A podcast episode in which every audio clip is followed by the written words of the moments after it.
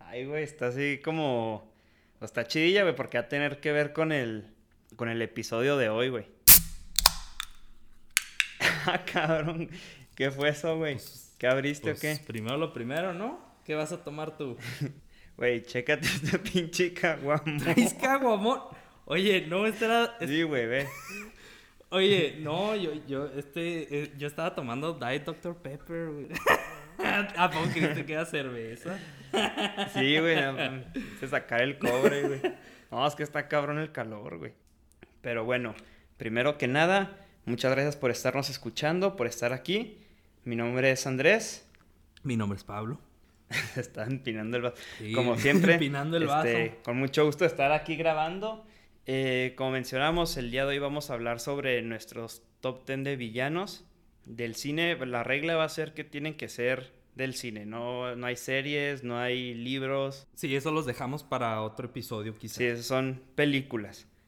Y hay que definir lo que es un villano. Entonces, un villano va a ser cualquier eh, persona que haga actos crueles o considerados malévolos, ¿no? No tiene que ser el antagonista, puede ser un, un villano protagonista, nomás con que cumple esa regla que haga actos de maldad. Entonces, sin más preámbulo, güey, ¿tienes eh, alguna mención que quieras hacer mención honorífica antes del top 10? Yo tengo uno. A ver, empieza tú. Mi mención honorífica va a ser el Alien, de Alien, Ok. de Alien del 79. ¿Y por qué piensas que es honorífica y no entraría en tu lista? Pues la verdad, o sea, porque no es un ser pensante, o sea, es muy inteligente, obviamente, pero sigue siendo una criatura, digamos, un animal, por así decirlo. Entonces, a mí lo que me gusta en los villanos es que haya este choque de ideologías o que sean también medio grises. Y el alien ni siquiera sé si es malo porque es una criatura, es como un- una termita, una hormiga gigante, como, o sea, como Sí. de dos metros, con sangre que derrite todo así como ácido. Y entonces, o sea, la verdad es que me gusta un chingo este villano porque me da un buen de miedo de chiquito con luego ya es como saca la, la boquita, ¿sabes? Y rompe todo. Y luego es súper fuerte, tiene un- una súper fuerza y es una criatura hecha, es como el organismo perfecto, creo que hasta lo mencionan, que está hecho para sobrevivir. Porque desde el periodo de incubación, desde los facehuggers, esos que se te pegan en la cara. Hasta que nace y luego se vuelve un adulto, pasan horas. O sea, son.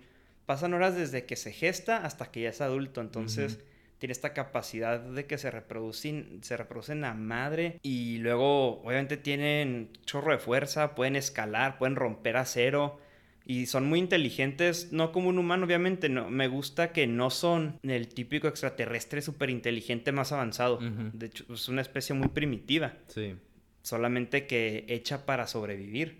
Entonces, y aún así, es, me gusta porque es muy inteligente. Es, digamos, no sé, un delfín, pero en, en negro y, y en culo, güey. un delfín culero. Sí, sí, o sea, sí. con e- tiene esa inteligencia, ¿no? Pero la verdad no lo pongo en mi top 10, por eso que te digo. El mío sería Nosferatu. Y esto porque Nosferatu, a mí desde... Del 30, perdón, es como el 30, ¿no? Esa Sí, película. como del 20 cuál? o, algo así. Eh, o sea, es una película Ajá. alemana. Y a mí me gusta mucho porque es... O sea, nomás recuerdo muy bien que yo, yo ni había visto la película, pero recuerdo que estaba viendo Bob Esponja con mi hermano. Y cuando estábamos niños, y salió una escena. Y se supone que debe ser de risa. Y recuerdo que me asustó. Y eso que mi hermano tenía, ¿qué tiene? Cuatro años. Yo tenía nueve. Y me asustó. Y desde entonces, cada vez que veía esa imagen, era terror, era pavor.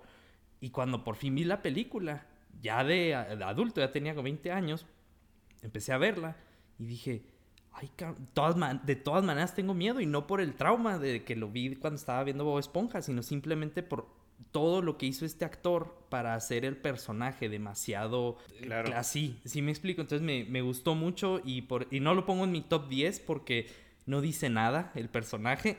me gustaría que lo hubieran desarrollado un poquito más. Que... Es el que, no es el que es pelón y así como encorvado con los dedos largos y las uñas largas. Sí, y de hecho la, ajá, y de hecho la historia es la misma que la de Bram Stoker de Drácula. Es la misma, nomás que le cambiaron a Nosferatu porque creo este, había una pelea, creo legal entre copyright de Drácula y cosas así.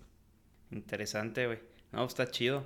¿Cuál sería tu, de tu lista entonces, cuál sería tu top 10, número 10? Fíjate, mi top 10 en realidad no va a estar en orden. Ok. O sea, eh, voy a decir el 10, 9, 8, pero no significa que sean exactamente en ese orden. Eh, Quizá el primero sí, pero, pero no, no es que a fuerza es uno mejor que el otro, pero...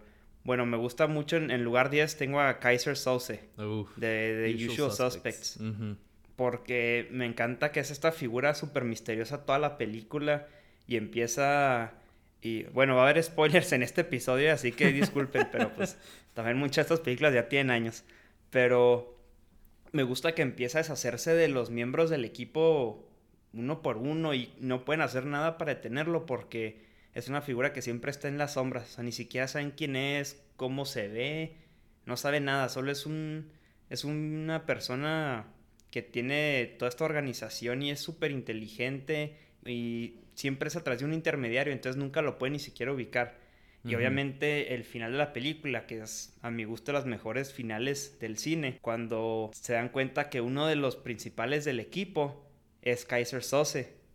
Y sobre la escena cuando Kevin Spacey se ve que va cojeando porque el personaje es, tiene una discapacidad. Entonces va así caminando, digamos, cojeando, rengueando y de repente se le corrige la pisada y es una persona normal. Todo fue fingido desde el principio desde sus ademanes, su discapacidad, su personalidad, todo fue para despistar a todos, ¿no? Todos los, a todos los involucrados en la historia. Y al final se sale con la suya y gana.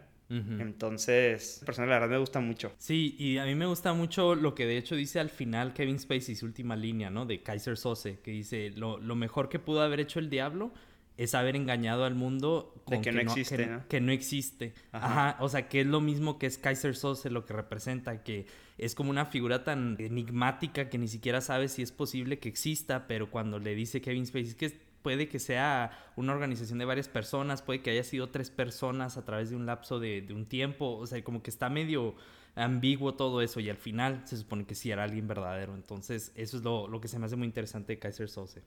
Claro, bueno. El mío, el top 10, es este, el coronel Hans Landa, de Inglourious Basterds. Ah, claro, de Quentin Tarantino. A mí me encanta ese villano, porque es uno de esos villanos que, de hecho, sale al principio de la película, ¿no? Su primera escena. Obviamente sale de nazi, dices, este es el villano, no, no tiene duda alguna. Pero cuando empieza, empieza como, como carismático, como muy encantador, ¿verdad? Charming. Y así es casi toda la película y de repente eh, hay partes donde es demasiado sanguinario. O sea, es de que no se tienta ni el corazón. Claro, sí, sí, sí. Sí, y al final también es de que quiere hacer un trato y es como diciendo, es que es como tan arrogante porque es tan listo. Y obviamente pues eso no, no le sale bien, ¿verdad? Pero digo, a mí me gusta porque habla, digo, muchos idiomas, es súper inteligente.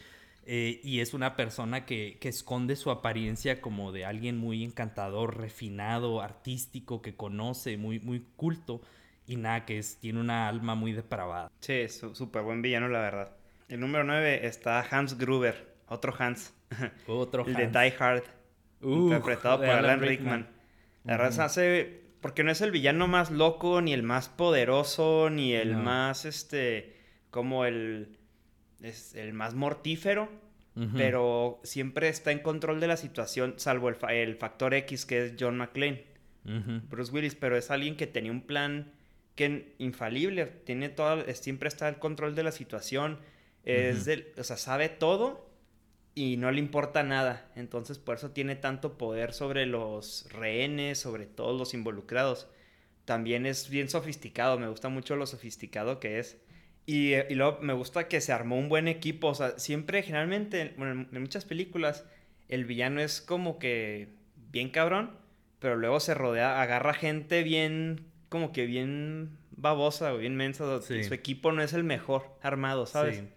Pero aquí me gusta que sí tiene un equipo bastante variado, diverso de habilidad. Bastante, sí, no, ajá, exacto, y bien armado, o sea, bien, bien capaz. Y pues es muy calculador, es frío, entonces la verdad es que el personaje de Hans Gruber se me hace un extraordinario villano. Sí, sí, y la actuación de Alan Rickman es excelente como ese villano. Sí, y ¿sabes qué? Y es agradable, o sea, cae bien, o sea, no es, no es un maldito así que quieres de que, haya que lo maten. O sea, tiene, tiene esta misma carisma de Hans Landa. O sea, es un, es un villano carismático, entonces hace que, que te agrade hasta cierto punto. Claro, claro. ¿Cuál es tu, tu número 9? Bueno, el mío no es tan agradable. y eso es porque es el depredador. El monstruo del depredador. El alien, más bien dicho. Bueno, también es monstruo. Pero mira, a mí me encanta porque cualquier persona que le guste el cine puede decirte la, qué significa la imagen térmica. O sea, todo el mundo reconoce que es el depredador. Pero eh, la razón por la que me gusta mucho el depredador es porque la película empieza con Arnold Schwarzenegger y sale Carl Weathers y muchos otros actores que tú puedes ver, es pura testosterona. O sea, todos están fuertes, llegan como comandos y todo. Y hasta se ve fantoche la película. Pero luego este, llega este depredador y en menos de que 5 o 10 minutos de película ya terminó con todos, más que con Arnold. Y Arnold lo tiene todo herido. O sea, es como la expectativa que te dan de super testosterona y de repente llega un alienígena y los destruye. Sí, los hace añicos. Y de hecho me gusta un chingo la escena cuando están cruzando como que un, un acantilado que está un árbol, eh, o es un puente, no me acuerdo, y el, el único soldado que queda aparte de Arnold, que es como que es como indio, que se corta con el machete en el pecho y se le pone acá todo bravo al depredador y le grita y así. Y nomás corta la escena y sigue gritando y luego se aleja y ves que es la pura cabeza. Ajá. Que ya trae la cabeza el depredador y dices, no mames, o sea, ni el cosquillas debe haber hecho. ¿Y cuál es tu número 8? Mi número 8 es Hans Landa. Hans Landa. Sí, ya la habías... Ok. Sí, sí, sí. Tío, no está en ningún orden en realidad. Bien puede ser el 9 o el 7. Pero, digo, para no este, elaborar sobre lo que ya dijiste, estoy de acuerdo con todo lo que dijiste. Hans Landa es un villano... Tiene un magnetismo en la pantalla. Se robó la película. Y eso que está al lado de grandes actores es un villano que al igual que Hans Gruber siempre, siempre está en control de la situación. Siempre logra, aunque pasa algo inesperado, inmediatamente con su astucia se sobrepone y, se pone en una posición de poder. Pero bueno, ¿cuál es tu número 8? Mi número 8 es, eh, es un villano de la sociedad, pero un protagonista en su película. Y este es Michael Corleone, del Padrino, el personaje de Al Pacino. Para mí se me hace, de nuevo, Padrino para mí es mi película favorita. Y Michael Corleone, especialmente en la segunda película, es el, el villano de la película, a pesar de que tienes antagonistas como Hyman Roth y los otros personajes. Pero la razón por la que es villano es porque él destruye todo lo que su padre, Vito Corleone, ha hecho, que es interpretado por Robert De Niro. Y me gusta mucho porque es el contraste de cómo empieza él con lo que Vito había hecho y Vito empieza con sin nada, ¿verdad? Y al final de la película Michael termina destruyendo su propia familia cuando mata a Fredo, a su propio hermano. Y Vito, en cambio, llega con su familia mafiosa, pero también ya tiene a su familia eh, biológica formada, incluyendo a Tom Hagen. Entonces, para mí, por eso se me hace tan, tan buen villano, además que Al Pacino es un gran actor. Claro, sí, la yuxtaposición entre cómo Vito Corleone empieza a construir su imperio y su familia y termina con una familia grande, hasta donde empieza con su familia Michael y termina solo, termina totalmente solo, sin esposa, sin su hermano, sin su mamá, sin el cariño de su hermana. Digo, obviamente no, la mamá pues no tuvo una que no, fue por él, va, pero digo, termina una, una posición de soledad, mientras que Vito acaba rodeado de gente que lo quiere. Estoy muy de acuerdo con eso. En mi número 7 está Norman Bates. Uh, Psycho. Sí, sí, sí. Es que me encanta Psycho, güey. Y Norman Bates se me hace un personajazo porque lo ves y es un güey escuálido, que no, no, hace un peso por él, como que ah, pues X el, el que maneja el hotel. Pero tiene toda esta, toda esta psicosis detrás, digo, así se llama la película. Pero es, es psicótico y es porque está fuera de la realidad es, un psicópata porque tiene una tiene doble personalidad. Mm. Porque al matar a su mamá y al, y al novio, al amante de la mamá, no pudo, con, no pudo con esa verdad y creó a su propia mamá dentro de su cabeza. Y me gusta que se esconde en, digamos así, en piel de cordero. Y es un pinche lobo, güey. Y es súper astuto también, porque ha matado gente y ha sabido esconder las evidencias. Ya es que tira el carro de esta chava al, al, pantano y... O sea, tiene años siendo así, sin embargo se ha ocultado a plena vista. Entonces me gusta mucho eso. Estuvo la serie esa de Bates Motel que desarrolla mucho al personaje, cómo fue volviéndose esta persona demente. Y la verdad es que agregó un extra al personaje. Pero bueno, eso es fuera del cine, pero dentro del cine me encanta cómo al final sientes que es hasta víctima. Porque una víctima que él, él solito lo propició, ¿verdad? Entonces, pero me gusta que al final su personalidad, Norman, esa personalidad agradable, esos poquitos factores redimibles que pudiera tener, son suprimidos totalmente por la personalidad de la mamá. O sea, al final su mamá es de una de cierta forma revive la personalidad de la mamá dentro de su mente. O sea, al final ya es que dice, no, me voy a quedar calladito, no voy a hacer nada. Pensarán que jamás podría lastimar una mosca, pero es la mamá hablando. O sea, Norman ya, ya no figura. O sea, la, esta personalidad dominante la mamá termina por completamente ahogar a Norman. Fíjate, envidio a la gente que no haya visto Psycho, y bueno, sí, ya lo estás viendo y creo que ya te dimos el spoiler, pero envidio a la gente que vio... tiene 70, 80 años la película, sí, Pero no, envidio a las personas que vieron Psycho por la primera vez porque no tenían ese conocimiento. Cuando yo empecé a verla, hace poco, de hecho, por primera vez, si no me crees, ya sabía todo esto, entonces como que era nomás ver cómo se desenvolvía la película, pero el haberla visto sin saber todo eso hubiera sido genial a mi gusto. Entonces, e, envidio esa experiencia. Bueno, mi número, eh, que es 7, también es un psicópata, pero este es de No Country for Old Men, que es Shigurn. Uf, Anton Chigur. A mí se me hace uno de los mejores villanos de todos los tiempos. A mí me encanta, güey. De hecho, está bien arriba en mi lista, güey. Porque, bueno, ahorita te, pongo por qué, por qué no lo puse un poquito más abajo y, no porque, de nuevo, la lista refleje algún orden en específico, pero lo puse ahí porque creo que aún no ha pasado el suficiente tiempo para que puedan decir que Shigurn es icónico en el cine. Todavía no, pero creo que lo va a hacer. Y es porque este personaje es... Claro no se tienta el alma con nada. O sea, no sé si psicópata. No puedes negociar, no puedes apelar a sus sentimientos, a, algo, a alguna memoria por ahí enterrada, algún trauma, nada. Este vato es una máquina. Sí, o sea, de hecho parece que, no, o sea, no tiene sentimientos a pesar que es humano. Y lo peor de todo es que lo que me encanta este personaje también como villano, que es lo que más me asusta, es que es algo que puede ser verdad. Claro, ¿no? O sea, por ejemplo, el, alien que tú mencionaste al principio, es una... Chingada, güey, esto lo iba a decir yo, güey. sí, sí. Pero pues, no, ahorita lo... Tenía, que estar en tu lista, ni modo que no estuviera. sí, pues es lo suave, ¿no? Que, que tenemos también ese, ese mixto, pero, o sea, por ejemplo, el alien no existe, es ficticio, o sea, puede que exista, puede, quién sabe, no sabemos, pero sabemos que, que existen Shigurns en el mundo exterior. Y no es un asesino serial, es simplemente alguien que se hace la vida de esa forma. Por eso me encanta ese personaje. Sí, claro, de acuerdo, 100%. Bueno, ahorita tú hablas de, eh, tu perspectiva de Shigurn. Sí, ahorita elaboro un poquito más, ya no más un poquito para no ser redundantes, pero... Órale. Eh, número 6 tengo a Terminator, al T-800 de, Yo también lo tenía un poquito más arriba. Ajá. Es este, me encanta por la presencia que tiene el personaje, es imponente, y al igual que Chigur, más que él sí es una máquina, pues no, no puedes apelar a nada porque es un cascajo de metal. no.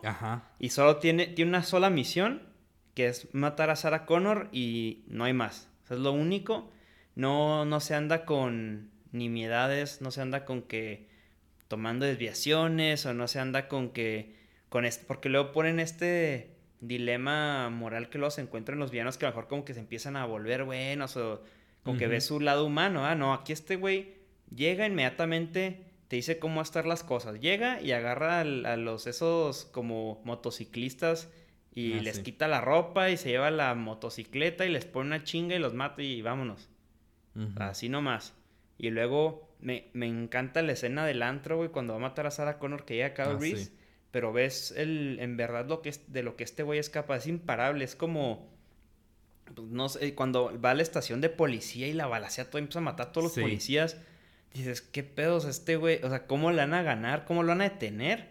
Porque aparte, aparte está, está entrenado, no entrenado, es una máquina, pero está programado para, para hacer mucho, o sea, luego lo checa el directorio y empieza a buscar a todas las Sarah Connors de la región y toma, tiene esta inteligencia o este análisis que le permite siempre estar en los talones de, de Sarah Connor. Bueno, yo eh, también lo tengo arriba. Más arriba, ok. Sí, pero bueno, pero es, por las mismas razones. Y como bien dijiste, como es parecido a Shigurn en ese sentido, que es un objetivo y ese objetivo y nada más. O sea, él nomás está ahí para matar.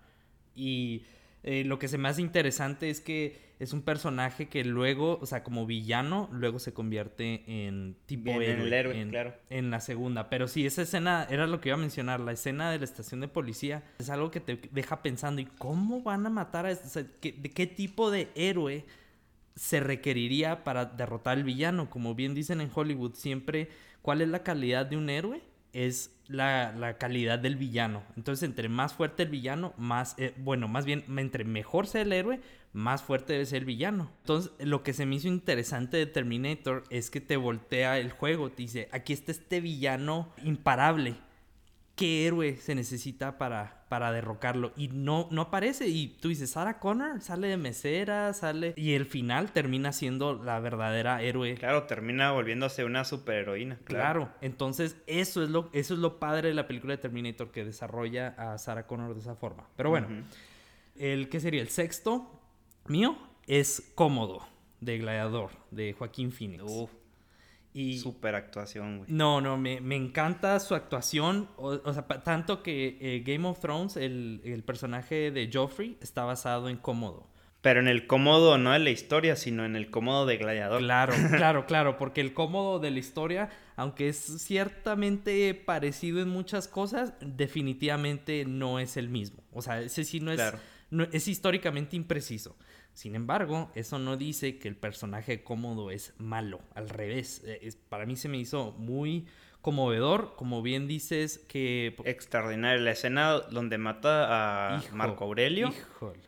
Sientes lástima por el güey, si sí. no, man, o sea, si dices de que, híjole, por cabrón, si nomás su papá lo hubiera querido un poquito más, güey, quizás no, nada estuviera pasado. Sí, exacto, eso es un villano que como por ejemplo, eh, como ponen por ejemplo Drácula, Frankenstein, que es lo que me agrada de esos eh, monstruos, es que empiezan debido a la falta de amor. O sea, si ves los libros o ves las historias, eh, así no, no las que sacaron en los 30, pero en las, verdaderas historias, las novelas, empiezan a base de falta de amor o a falta de un trauma, algo, y eso fue lo que promovió la, su creación o por qué se convirtieron en monstruos en este sentido cómodo se convierte en un monstruo, como bien dices, por la falta de amor.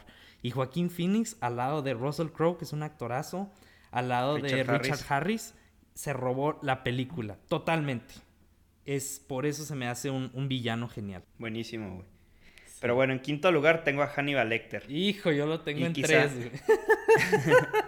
sí, y digo, no está en orden, o sea, me encanta Hannibal Lecter tiene esta super inteligencia. Es, como el, es el psicópata de élite. Es refinadísimo, es súper inteligente, casi superhumana su inteligencia. Casi, casi eh, puede. Casi, casi, casi puede, no sé, de una forma predecir lo que va a pasar. Siempre está en control de la situación, manipula todo, todo desde el principio. Porque hablo del silencio de los inocentes en específico.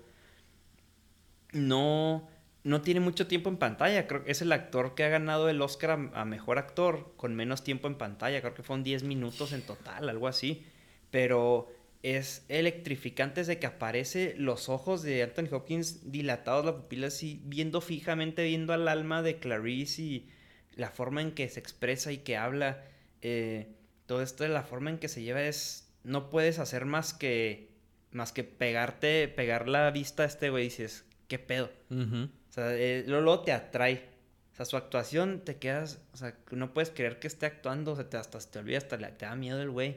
Sí. Y todo lo, y a, y a, pesar de que es un doctor, pues, este, no es, no, es esta presencia física, domina a todo mundo cuando a los policías los, o sea, los hace garras y luego, o sea, parece casi hasta, digo, superhumano en todos los aspectos. me gusta, y me gusta cómo manipula toda la situación para escapar hasta el final se sale con la suya. Y un poquito aquí me voy por una tangente, pero la serie de Hannibal, es mi serie favorita de la historia, yo creo. Oh, wow. Me gusta todavía más ese Hannibal, Mm. el de Mads Mikkelsen en la serie, porque siento que lo lleva a otros extremos. Le quita este poquito caricaturesco que tiene Hannibal Lecter en la película, que es lo único, con que el único pero, Sí. que sigue, sigue siendo como que este un poquito caricaturesco.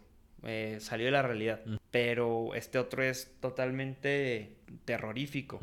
Pero bueno, Hannibal Lecter, aún así, el de Anthony Hopkins de las actuaciones más emblemáticas en el cine y, y de los villanos más recordados. Estoy seguro que estará más arriba en la lista de mucha gente, pero, pero bueno, está en mi quinto lugar. Sí, ah, de hecho yo lo tengo en, en tercero y por la, lo mismo que hablaste. Pero lo que me encanta de, de Hannibal Lecter es que no, no necesariamente que estoy de acuerdo con el canibalismo, pero la filosofía que tiene es muy realista, es muy... eh, o sea, como bien dices, te puede hasta manipular. Yo siento que hasta el personaje mismo te manipula con lo que te está diciendo. Te dice, Claro, "Ya tú llegas con una agenda y este güey te va a hablar y en cinco minutos te va a endulzar el oído y va a hacer que hagas exactamente lo que él quería. Ajá, y entonces para mí eso se me hace espeluznante porque eh, hasta como audiencia, sabiendo que no existe, sabiendo que es ficticio, te empieza a convencer. De hecho, muchas veces, claro, Hannibal, de hecho, es considerado como el diablo. O sea, dicen que es como. O sea, hay teorías que dicen que es el demonio, que es el diablo. Por su habilidad esta de convencerte y de hacer que hagas exactamente lo que él quiere sin que lo sepas. Pero, bueno, ¿y cuál es tu número 5, güey? Bueno, yo de hecho tenía de nuevo a Terminator y creo que ya, ya lo hablé, pero, Ya hablamos de él. pero voy a mencionar ahora otro que se me hace parecido, que también creo ya lo tienes tú, ahí que, que quieres hablar, si podemos hablar perfectamente de este en este momento, que es el Joker, el Guasón de The Dark Knight, el que hizo Heath Ledger. Y me encanta este personaje porque al igual que Hannibal Lecter, tiene una tipo filosofía que no necesariamente que te convence, pero que te hace cuestionar tu sanidad de lo que crees, tus creencias, tus morales. Te hace... Claro. Y además que es una mega actuación, ¿verdad? Y todo, y la- se hace que es el, el mejor guasón que hay. Bueno, y eso pensando que, o sea, como antagonista, porque yo creo que el guasón de Joaquín Phoenix es un protagonista en su propia película. Pero como antagonista creo que Heath Ledger es mejor. No, y como villano, como villano, o sea, como villano, no personaje, pero como villano se me hace mucho más villano el Joker de, de, The Dark Knight. Claro, claro, más, eh, ¿cómo Por se dice? bastante. Más amenazante. Sí, pues, siente simpatía por Ajá. Arthur Fleck en, en Joker, siente simpatía por él. Dices, ah, es una víctima de su, de su ambiente, pero de, del Joker de, de The Dark Knight no tiene origen, no sabes por qué es así, solo sabes que así es. Y no puedes sentir simpatía por él porque ni siquiera sabes cómo llegó a ese punto. No muestran nada, no muestran que, no sé, tengo un hijo, una familia, que le importa, no le importa a nadie, nadie, nadie. O sea, no le importa nada más que llevar a cabo su plan. Que de hecho no sabes siquiera en serio cuál es. O sea, cuál es su motivo. Porque dice, es que yo nomás quiero pelear, me encanta el caos.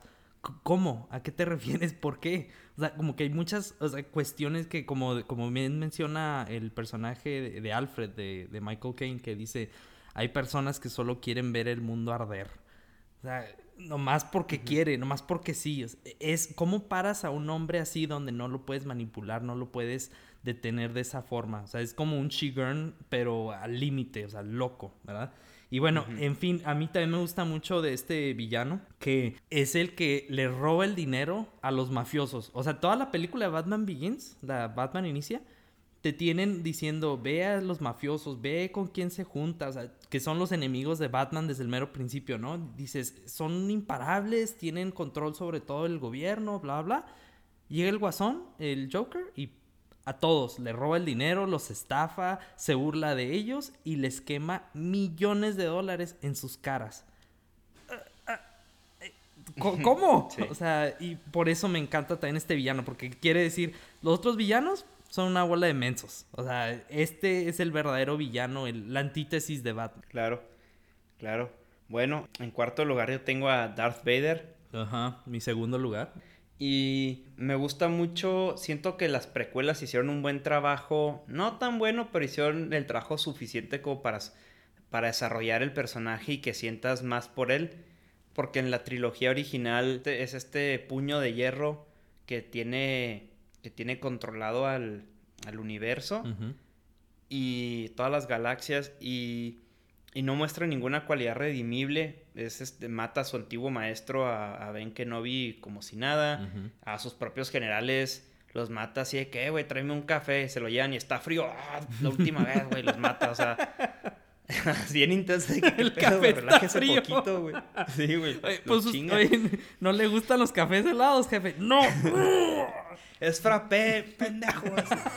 Entonces, sí, güey. Entonces, muestra todo esto. Y, me gusta cómo va evolucionando. Que en cuanto se entera que Luke es su hijo, es hace como lo mismo, como si no le importara y me lo voy a chingar y la fregada, pero ves, empiezas a ver las grietas en la armadura de Vader. Empiezas a ver como de que no, no es tan frío ni tan desalmado como parece ser. Y Luke nota lo mismo y tanto, y al, final logra traerlo al lado de la luz de vuelta, ¿no?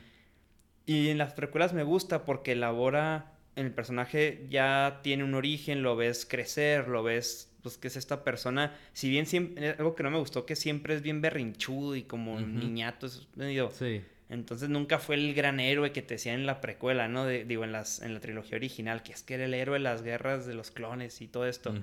O sea, sí era un héroe, pero no ves como, no tiene esa personalidad heroica, ¿sabes? Sí. Sigue siendo como este niño malcriado, de rinchudo. Pero me gusta mucho cómo, este, termina al final, o sea, ves estas atrocidades que hace de matar niños y, y matar cuanta gente.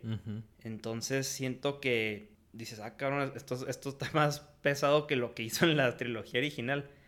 Pero este arco de, de ser un héroe, caer y mm. redimirse, me gusta mucho en, en, Vader. Sí, me encanta. Y de hecho, es lo que, insisto, lo que te digo que pasa para mí, que es lo que noto en Drácula, en Frankenstein, y en cierta parte en Cómodo, pero en Cómodo no lo desarrollaron tanto porque pues, no tenían tiempo y la historia era sobre Máximo. Pero en Darth Vader, eso sí te tomaron toda la precuela para explicártelo. Ah, estoy de acuerdo contigo, lo pongo como un niño berrinchudo, pero como bien dices, de héroe y a lo mejor la serie de Clone Wars, de la guerra de los clones de la animada, a lo mejor lo explica mejor, eh, según tengo entendido, me gustaría verlo. El Anakin, el Anakin de Clone Wars es buenísimo. buenísimo. Ahí sí dices, ah, este vato sí está, sí está cabrón. Sí, es el héroe que, que se Y luego vas a la 3 y dices, ah, otra vez es este pinche niñito. sí, eh, como adolescente chiple, ¿no? Adolescente mimado. Bueno, pero sí, o sea, todo ese arco es genial y el final que como que redime su su humanidad de nuevo. ¿Y cómo lo hace? Matando al, emperador, ¿no? Que es como la máxima maldad en Star Wars, como diciendo, retiene de nuevo su habilidad de héroe, porque Luke lo único que hizo fue salvarlo de su alma, en, de acuerdo a, si lo ves desde ese punto de vista, del punto de vista de Vader, porque Vader seguía siendo el héroe que, que, que siempre había sido, pero pues, después de haber matado quién sé cuántos niños. Sí, sí, después de ser un ojete, ya decidió volverse bueno vez. Sí, sí. Bueno, en cuarto lugar, ¿a quién tienes, güey? Bueno, yo tenía ahí al, Joker. Este, ah, ok, ok. Sí, por eso te hablé. Y luego ya mencionaste a Hannibal Lecter y a Darth Vader. bueno, mira, mi tercer lugar es, precisamente el Emperador Palpatine. Ok. Ahora, en, la trilogía original es X. Está X el villano. O sea, nunca sale, sale al final y nomás de que, de que, The Dark Side, y sale así rayitos y así. Y como que no, no hace mucho, la neta. Sí, no puedes ni compararlo con Darth Vader porque, porque es más poderoso que él. No, no, no, entiendo. Ajá. o sea, no, no, es comparable. dices, pues, ¿por qué no lo mató desde siempre Darth Vader? Este pinche viejito que... Pero las precuelas eh, son el show de Palpatine. o sea, desarrollaron el personaje de una manera cañona, chingón. O sea, desde el principio que sale con eh, Palpatine y se sabe, pues, el senador y eso. Y empieza a ver cómo empieza el emperador, como desde el principio está maquinando todo, todo este drama político que a mí sí me gustó las precuelas. Se me hizo como que el, a mucha gente no le gustó, que es lo que no le gustó las precuelas, pero me, me encanta eso. A mí también. el drama político, cómo manipula todo el escenario, manipula a los separatistas, manipula a la república y luego manipula a los Jedi más que nada es un solo güey y manipula a cientos de Jedi. Ni Yoda, ni Windu, ni Obi-Wan, nadie lo detecta hasta que es demasiado tarde. Y eso que el vato convive con ellos a diario. O sea, a diario. Tiene toda esta agenda para hacerse del imperio y manipula todo para que al final igual que a Julio César, el, todo el Senado le ceda el poder político como emergencia y lo usa eh, perfectamente a su favor para destruir el ejército de la República. Bueno, destruye a los separatistas y luego él toma control del ejército de la República y se los pone en contra. Y acaba destruyendo a los mil años desaparecidos los Sith. Llega este güey y le para una chinga todos los días y lo, saca matando. No has, no has deja dos güeyes. Y a su, eh, a su niño estrella, a su, a su Golden Boy, hacia su, a su estandarte, Anakin, lo convierte en su aprendiz.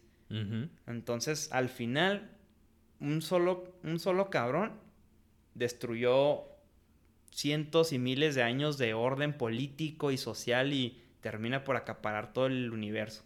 Sí, sí, y de hecho, eh, ah, bueno, esto es un poquito fuera de las películas, pero cuando escuchas el canon, de Star Wars y no me refiero a, las que siguen, las secuelas nuevas, me refiero a los juegos, eh, por ejemplo Knights of the Old Republic, los Caballeros de la República Antigua, eh, los dos juegos ahí, creo el, la, República Antigua, que ahora ya hay unos libros, pero a, a Palpatine, a, Sidious, a Emperador Sidious, a Darth Sidious, lo ponen como que es alguien que ha estudiado a todos los maestros Sith desde, uh, desde miles de años ya ha estado entrenando en muchas maneras. O sea, como que es alguien que se dedica a ser villano. claro, este es un güey que trae, trae cocinando su plan desde hace 50 años. O sea, el vato como desde los 20 ya era aprendiz de Darth Plagueis, ya tenía, ya estaba eh, aprendiendo las formas de los Sith. Y toda su vida se dedicó a aprender y analizar a sus rivales y a sus enemigos para destruirlos. Ajá, ajá. Y como todo buen Sith, destruyó a su maestro para superarlo y como bien tenía su aprendiz, Darth Vader lo tenía adomado, por así decirlo, durante todo este tiempo. Y a todo mundo, de hecho. Entonces, y a Dooku también, al, conde Dooku, si te fijas, también era una persona aparentemente que la República lo tenía, bueno, los Jedi lo tenían en muy alta estima y también lo convirtió. Y todo esto bajo las narices de los Jedi, por eso también eh, estoy de acuerdo que, que es un gran villano. Bueno, ¿qué otro villano tienes tú, Andrés? Porque de nuevo, ya, mencionamos los míos. Tengo uno más, pero creo que lo voy a dejar para el final. Bueno, mi número dos es Anton Chigur. Ok. Es mi número dos. Porque voy no voy a repetir mucho, pero voy a elaborar un poco ahí con Anton Chigur. Anton Chigur es, es como una pesadilla. Y de hecho, los hermanos Cohen se inspiraron en las pesadillas para hacer el personaje de Chigur. Porque es imparable, es una fuerza de la naturaleza, güey. O sea, este dato no te lo quitas con nada, güey. Este güey es inamovible en su objetivo, es incorruptible, no puedes negociar, como decía, no puedes negociar con él, no puedes apelar a nada porque no tiene sentimiento, no entiende los sentimientos. De hecho, güey, mira, te iba a decir, güey, estuve leyendo, hubo un, un, este, un psicólogo, Samuel Leistet, este güey y un colega suyo, Paul Linkowski, vieron 400 películas a lo largo de tres años. 400 películas. Vieron su todas, güey. Psycho, vieron, vieron 400 películas de villanos. Y dijeron que el, psico, el psicópata mejor representado en la historia del cine era Anton Chigur. No. Te lo juro, güey. Después, a sus conclusiones, después de ver 400 películas, el psicópata más precisamente representado en el cine es Anton Chigur. Porque no anda con risas, no, no se anda riendo, no anda con estas como faramayas este güey no, tiene sentimientos, no entiende sentimientos, no se ríe, no nada. Está todo, va y te mata y es como haberse, eh, no sé, haberse comido, darle una mordida a un pan. Es lo mismo para él que matar a no sé cuántas personas. Mm. Entonces, y luego la habilidad que tiene, obviamente. O sea, imagina, imagínate, estás jetón acá como el 3 de la mañana y te despiertas y en el marco de la puerta ves este güey parado con su greña así toda como de loco. Como con su tanque, ¿no? Sí, con su tanque de gas y su, eh, su barra esa de metal para matar ganado. Sí lo ves en el marco. No, ah, LB, güey. Eh, te, cagas, güey. Rip. Sí, sí, sí, sí. rip, rip in peace. No, no, no. Y como, como bien dijiste, fíjate, yo no sabía eso. Y insisto, es que el solo pensar que sí existe gente así lo hace mucho mejor villano de lo que inicialmente pudo haber parecido. Sí, y te digo, o sea, él, él hace su trabajo y duerme como bebé, güey. Él no, no, no, se tienta el corazón porque no tiene. Y te digo, y me encanta la caracterización. eh, sus armas poco convencionales, cómo usa como su ambiente.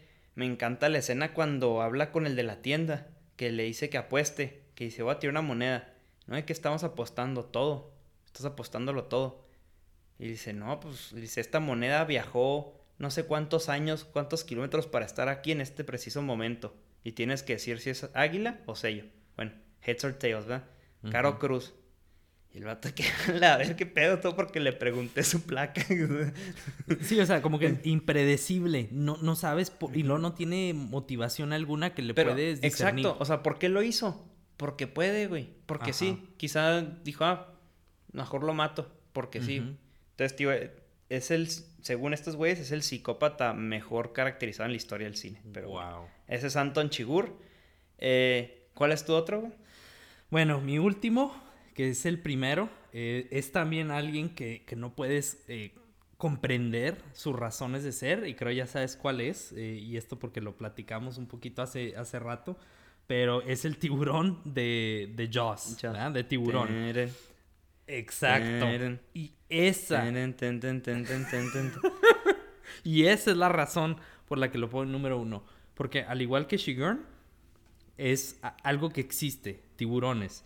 Algo que no comprendemos su razón de ser. Podemos decir fácilmente, y creo hasta puedes decir arrogantemente, bueno, pues es tiburón, es un animal, quiere sobrevivir y se está defendiendo. Hay muchos animales, como por ejemplo los, también los leones de, eh, ¿cómo, se, ¿Cómo se llama la película? Ghost in the Darkness. De los... los garras. de garras, ándale. Val Kilmer y Michael Douglas, ¿no? Ajá. Que simplemente dices, bueno, están tratando de sobrevivir y todo, pero también no tienen razón de por qué estar matando humanos y a veces no se los comen. Y de hecho, la historia en la que se basan de tiburón es de hecho real, pero no, no tal como lo platican en la película, pero fueron unos ataques en Nueva Jersey en 1913 o 15. Y, eran por tiburones toro, ¿no? Según yo. Ajá. En el Mississippi o, bueno, no, está lejos de New Jersey, pero eran por ríos, según yo. Ajá, o sea, o sea, era un tiburón que creo atacó en, en, no me acuerdo si en la costa y luego se metió un río, o sea, es un tiburón que dice, ¿cómo lo paras? ¿Qué dices? Y esta es otra de las razones por las que me gustan. Siempre están en su territorio no, ¿cómo, ¿cómo sacas un tiburón? O sea, sí, estás, o sea, mientras estés en tu casa estás seguro de él. Sí, está muy señor ahí, en el agua está muy señor. Exacto, o sea, él, por, lo que quieras decir, él sigue sin, él es Dios en el mar. Así, entonces él hace lo que quiera contigo. Y también destruye a los protagonistas uno por uno, ¿verdad? Y, o sea, es, es terrorizante porque puede que te pase. O sea, cada vez que entras al agua. No, no lo ves, güey. Ajá, exacto. Ah, no, lo, puedes ver. Y lo primero... te caes al agua y dices, puta, güey, va a estar, ahí está, Sí, no, y de hecho, te digo, también cuando va uno a la playa, pues estás nadando y está suave, pero que yo siempre que entro a la playa, oigo eso, exacto. Hasta en, la, hasta en la alberca olímpica, hasta en el chapoteadero, chingas. Sí, no, yo a veces que me meto en una alberca, por ejemplo, hoy es de noche, me meto en una alberca y es totalmente seguro, es una alberca, estás en una fiesta, pero cierra los ojos y métete debajo del agua. Lo primero que piensas es en la canción. Y por eso para mí es el mejor villano de todos los tiempos porque... no me lo esperaba, güey. Sí, sí. porque no es una persona, o sea, es simplemente un animal. Sí, sí, y también, de hecho, eh, por último, yo he hecho trabajo en, en, los casos de pena de muerte y de hecho lo utilizan al tiburón de, de, la película como una analogía de cómo deben de, cómo los, los fiscales, para cuando, cuando quieren sentenciar a alguien de pena de muerte, lo utilizan como de, base para platicárselos al jurado aquí en Estados Unidos. Y como nosotros, eh, como abogados, tenemos que, o sea, es que estamos defendiendo al, acusado, cómo tenemos que romper esa imagen, cómo deshacernos de esa imagen, porque en casi como Terminator y Shigurn son máquinas de matar. Entonces tenemos que disuadir a las personas de que no son eso. Pero bueno. Tienes que llegar y arrancarle el brazo de una mordida. Exactamente. Muérdelo, Y bueno, ¿cuál es el tuyo? Y mi villano más, más cabrón del cine. ¿Estás listo, güey? El número uno, el papas fritas, es el pinche pendejo de Ryan Johnson. El director de The Last Jedi.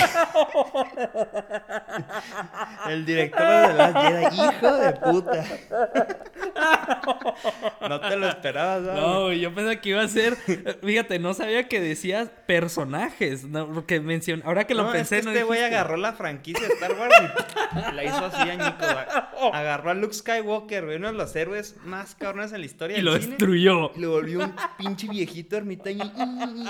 Es como, como el perrito, es el perro todo mamado, el meme del perro todo mamado y el perrito así, todo tontito. Ese es Luke. Híjole. O sea, es el güey que vio el bien en Vader y luego sueña feo con su, con su sobrino y lo intenta matar. ¿Qué, qué clase de pendejo? No, pero no te creas, era broma, güey. No, no Ah, iba a cuenta. decir, pues Tenía que decirlo. No, o sea, no. el, no, el, mi villano es The Joker. de The Ah, Dark claro, claro. No, no, es que. Si ya hablamos de él, nomás lo que quiero elaborar es que lo que me encanta de él es que todo el tiempo dice que no tiene un plan, pero su plan lo tiene así su- súper trazado. Me gusta, me gusta obviamente la, la dualidad, el conflicto con Batman que representa todo lo, lo que es, es. Es la otra cara de Batman. O sea, es el mismo tipo de persona, es la misma personalidad, pero uno se pudo, pudo enfocar su tragedia a- al bien. Y este no sabemos qué le pasó, pero se enfocó al mal. Ajá.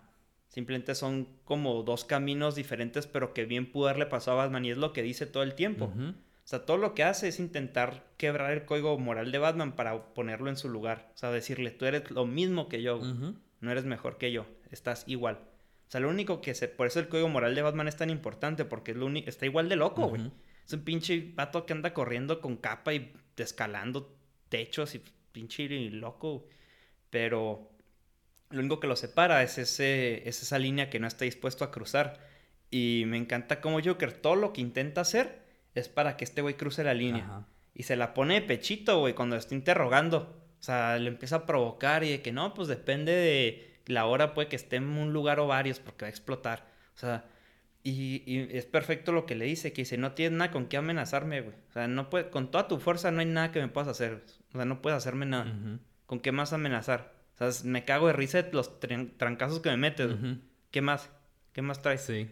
Y me gusta cómo pone rodillas a Batman, a toda la ciudad, incluyendo, como dices, a los mafiosos. O sea, este güey es, es, es- o es su, su manera, o no hay de otra. O sea, agarra parejo este güey. Sí. Empina a Batman, empina la- a la ley y empina a los criminales ordinarios. Sí, sí, sí, sí. Y quiebra, quiebra completamente. Cuando ve que no va a poder quebrar a Batman, le dice, ok, güey, pues no, ya no te quebré. Pero me quebré al verdadero, al, al que, a la cara de gótica. O sea, tú no puedes ser el héroe de la ciudad porque, pues, ¿cómo? O sea, no puedes encerrar criminales, güey. Te los puedes madrear, güey, pero no los vas a encerrar. El güey que los encierra, ya me lo chingué. Entonces, Sí. y gana al final gana. Y como dices, y hasta dices, oye, pues como me debería preocupar, como que este güey sí tiene medio razón. Sí, sí, sí. Y co- como te digo, como es el, el cliché en Hollywood, que siempre piensan, para un gran héroe necesitas un gran villano. Y el Joker, bien dices, es la otra cara de la moneda. Y creo, todo, de hecho, todos los villanos de Batman, no sé si te fijas, son, o sea, son una contra de Batman. Bueno, en este caso sería Bruce Wayne yéndose mal. O sea, todos pasan por una tragedia, fíjate en eso. El Joker, eh, bueno, está medio la historia y varios cómics difieren. es que tiene muchísimos orígenes Joker. Claro, claro. Muchísimo. Pero luego, por ejemplo, ve el pingüino que nace deforme, pero es como la burocracia yéndose mal, o sea, el dinero, la- el poder, La la avaricia, yéndose mal. Y luego ve a Harvey Dent, o sea, el dos caras, es lo mismo, es el justiciero que se va, que llega a hacer mal porque le pasa esa tragedia. Ve a Selina Kyle, la que es, acróbata y todo esto, y una persona que era buena y se convierte en mala. Y el, ¿cómo se? El acertijo. Todos pasan por una tragedia, pero ellos deciden como vengarse del mundo en lugar de ayudar a que nadie más pase por la tragedia que ya pasaron.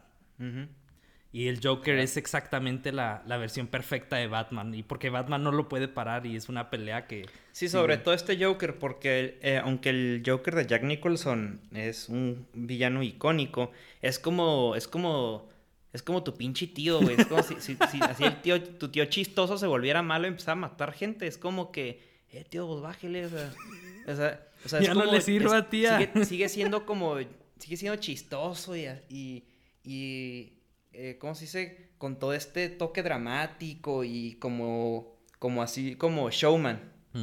¿sabes?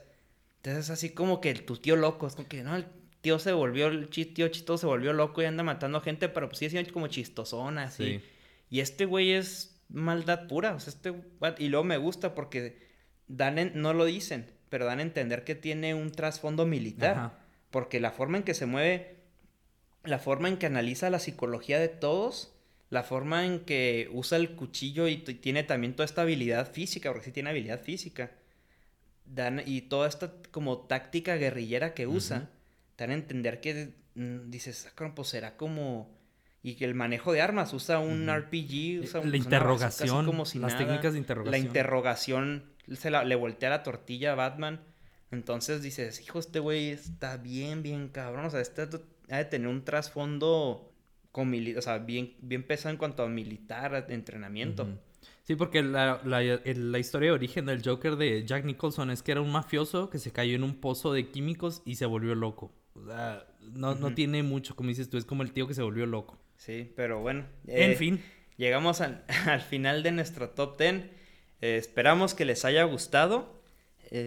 sí, este estuvo canijo porque hay muchísimos villanos de Time. Yo, Michael Corleone, fíjate que si lo hubiera puesto, güey. Si, hubiera puesto más buzo, pero como que no lo vi bien bien así de villano hasta que lo mencionaste. Dije, bueno, es que sí es cierto, sí es villano aunque es el principal. Sí, y también hablamos de los que nosotros nos parecen, porque por ejemplo sé que icónicos del cine, también está por ejemplo Biff, el de, el de Volviendo al Futuro, que es alguien... Sí, e, está la enfermera de, de, One Flew Over the Cuckoo's Nest. Está... Está el agente Smith de Matrix, también es... Todo el mundo lo conoce. Sí, hay muchísimos villanos y es por preferencias, ¿no? Pero pero bueno, esperemos que estén al menos de acuerdo en algunos de nuestros villanos.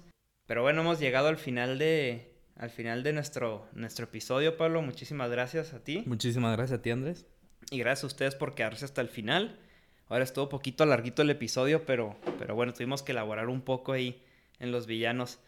Pero bueno, muchísimas gracias. pueden seguir en Instagram como Cinescopio Podcast. Nos pueden escuchar en YouTube o en su plataforma de podcast favorita. Allí vamos a estar próximo episodio el siguiente miércoles. Y ahí nos estaremos viendo. Muy bien. ¿Y qué te parece otra canción? No, pues es que esa ya, ya va, ya va en entredicho, ya. Esa, esa es de cajón, güey. Música, maestro.